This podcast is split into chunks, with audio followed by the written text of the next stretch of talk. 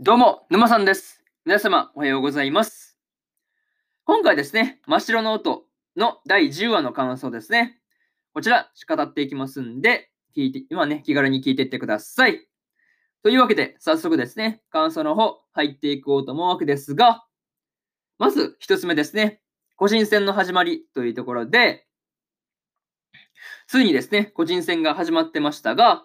節とですね、総一がベンチに座ってるシーンが見ていてね、面白かったですというところですね。そう。いや、まあね、こう、そこで勝負飯のね、話とかをしていたわけですが、まあね、総一が赤飯の話をしてました。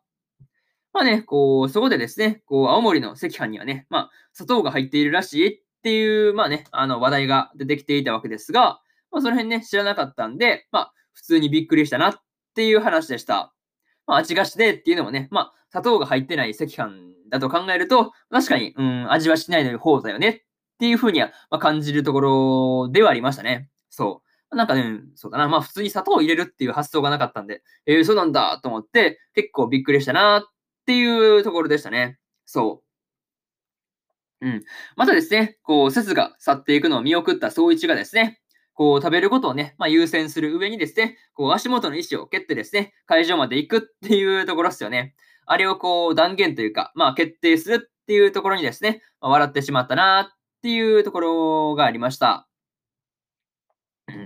にしてもね、こう個人戦はですね、予選がないから、こう、実力にばらばらつきですね。まあ、ばらつきがあるっていうのはね、まあ、素人ながらですね、まあ、分かったところではありました。うん。まあね、なんか、そんな感じはすごい分かったよね。なんか、なんだろうね、まあ、その自分やったわけじゃないけど、なんとなくね、うん、これはちょっと素人になったりするのかなっていうふうに思ったりとかね、なんか、そういうところが結構あったりして、面白かったなという話ですね。うん。なかなかね、個人戦はばらつきがひどいなっていう話だったという話ですね。まあ、それ一旦置いといて、まあね、それをこう、審査員の人たちからしてもですね、こう、態度が全然違うんですよね。そう。まあ、なんかね、こう、聞いてもいられないような、こう、素人の音とかよりもね、こう、やっぱりこう、全国で戦っているレベルの高いね、うん、人たちの演奏を聞きたいっていうのが、審査員の人たちもね、まあ思っていたりするみたいだったんで、なかなかそういうところがね、まあ面白かったわけですが、まあ、素人の人にとっては結構かわいそうだなっていうふうに思ったりしました。そういうところで、まず一つ目の感想である、個人戦の始まりというところ、終わっておきます。で、次ですね、二つ目に入っていくわけですが、えー、節の父親というところで、まさかのですね、総一と舞の父親である神木龍玄がですね、こう、節の実の父親だったっていうふうには思わなかったわけですが、いや、ほんとね、もうこれは心臓飛び出るかなっていうぐらいにですね、まあ、結構びっくりしたなっていう話でした。うん。その後でですね、えー、ゆいがですね、舞と節がね、兄弟なのかとかね、まあ、そういうところをね、聞いたりしていたわけですが、まあね、こう、総一と舞が養子なのはですね、ここではっきりとね、断言されてました。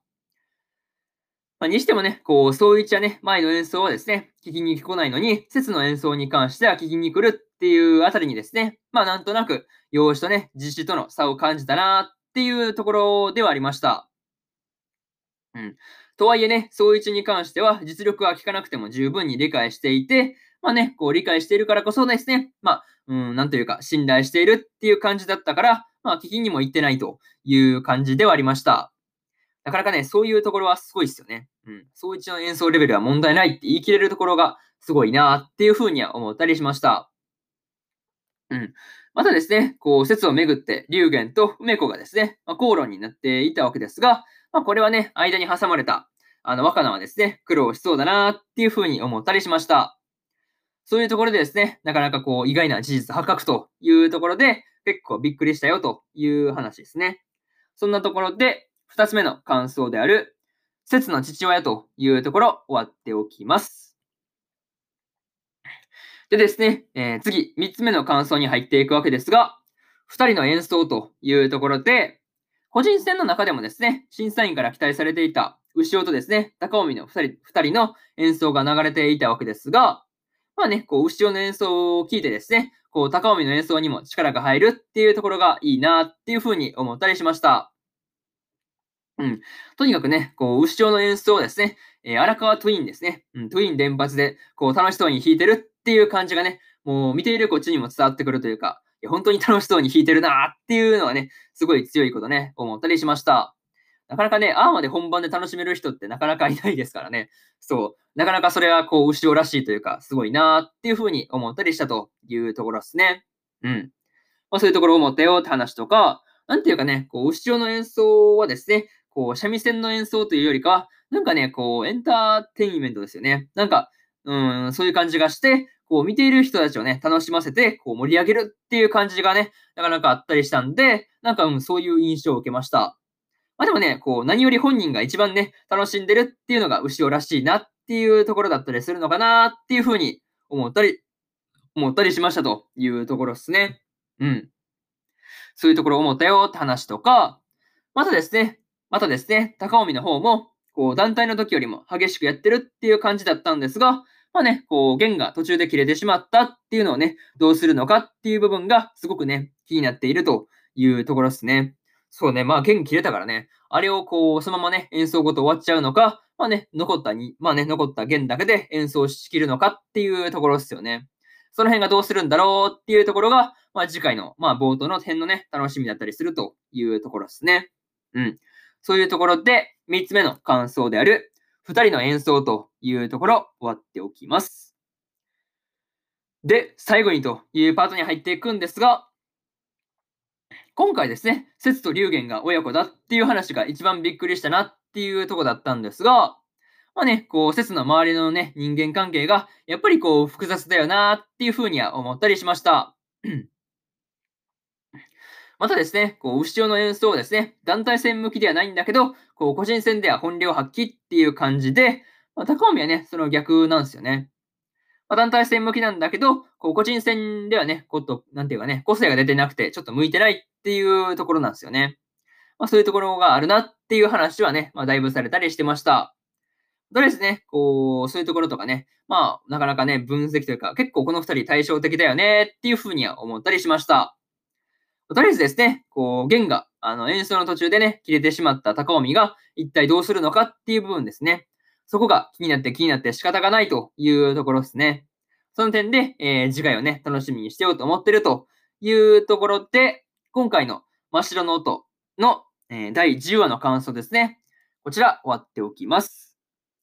で、今までにもですね、第1話から第9話の感想は、